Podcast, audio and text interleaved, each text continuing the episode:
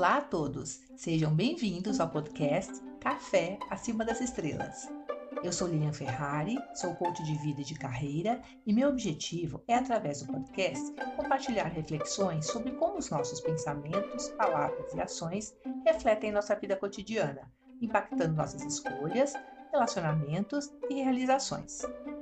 Caso seja a sua primeira vez aqui, convido você a ouvir o episódio zero, onde faço a apresentação do podcast. Neste episódio número 3, falarei sobre a organização das emoções. Pode parecer estranho pensar em organização das emoções. Trago esse tema pois as emoções influenciam profundamente nossa saúde e também nosso processo de cura. Você sabia que o nosso cérebro não sabe diferenciar o que é real do que é imaginação? Foi realizada uma pesquisa onde um grupo de pessoas, durante cinco dias, tocava por duas horas seguidas uma determinada sequência de notas em um piano.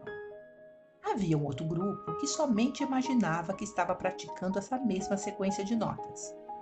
O resultado mostrou que as imagens cerebrais dos dois grupos eram extremamente semelhantes. Isso significa que, quer seja imaginação ou realidade, para o nosso cérebro e todas as nossas reações, aquilo é real. Por isso, a importância de nossos pensamentos é enorme e vai reverberar em todo o nosso organismo. Quando pensamos em emoção, parece que é algo que nos inunda, que não temos como interferir. A vivência das emoções positivas é maravilhosa, o arrepio ao ver um lindo pôr do sol, a alegria transbordante quando estamos com quem amamos, o contentamento ao ouvir uma música que nos toca. O desafio é maior quando somos tomados por emoções negativas. Sim, faz parte da vida. Momentos de alegria e tristeza, esperança e medo. Só precisamos ficar atentos na frequência das emoções negativas, para não caminharmos para um processo de desesperança, tristeza profunda, ou desilusão. A questão é: quais emoções podem nos fortalecer nesse momento? O que está sob nosso controle? Nesse momento singular da pandemia ou em outros tão desafiadores quanto, podemos reconhecer quatro etapas. Primeira, medo. Quando o problema chega e ficamos perdidos, nos sentindo bombardeados pela situação sem saber em quem e no que acreditar. Segunda, clareza. Quando buscamos informações e entendemos melhor o que está acontecendo, encontramos fatos e pessoas que possam compartilhar sua experiência. Terceira, aceitação.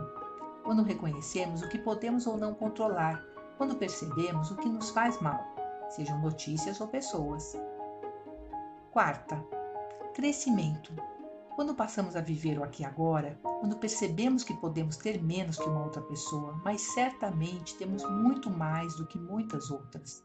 Podemos compartilhar afeto, acolhimento e também recursos financeiros para ajudar o próximo. E agora eu pergunto a você: em que etapa você se encontra a maior parte do tempo? E quais emoções você sente a maior parte do tempo? As emoções vão mudando à medida que avançamos pelas quatro etapas. Iniciamos com medo, pânico, insegurança e vamos caminhando até sentir confiança, gratidão, fé e alegria pela solidariedade. É importante estarmos conscientes que vamos navegar entre essas etapas. Em alguns dias, vamos nos sentir na etapa do crescimento e no dia seguinte podemos voltar ao medo. Por quê? Porque somos humanos, com alma, coração e vulnerabilidades. Mas o importante é saber que podemos conduzir nosso barco nesse mar de emoções e saber sentir o vento e perceber qual recurso precisaremos lançar mão para seguir nossa jornada. A seguir, vou compartilhar quatro ideias que podem ajudar você a navegar melhor, de acordo com o momento que você se encontra. 1. Um, busque sempre as informações oficiais. No caso da pandemia, as estatísticas oficiais do mundo e do nosso país. Veja os números, os gráficos, evitando áudios e notícias que podem estar contaminados por opiniões pessoais ou ideológicas. 2.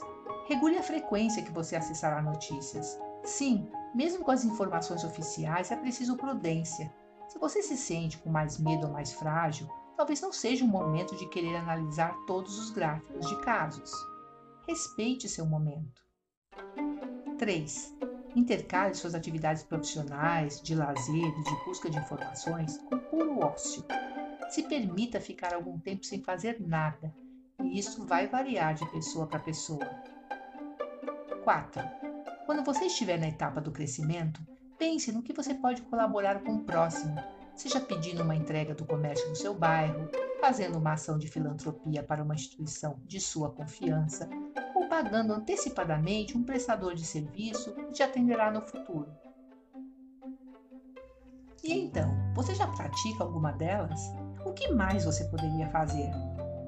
Se você refletir bem, perceberá que nossas emoções nas etapas de aceitação e crescimento são mais positivas e que estamos mais presentes no aqui e agora. O medo nos tira do momento presente e nos leva para uma caverna escura. Sim, todos entraremos na caverna em alguns momentos.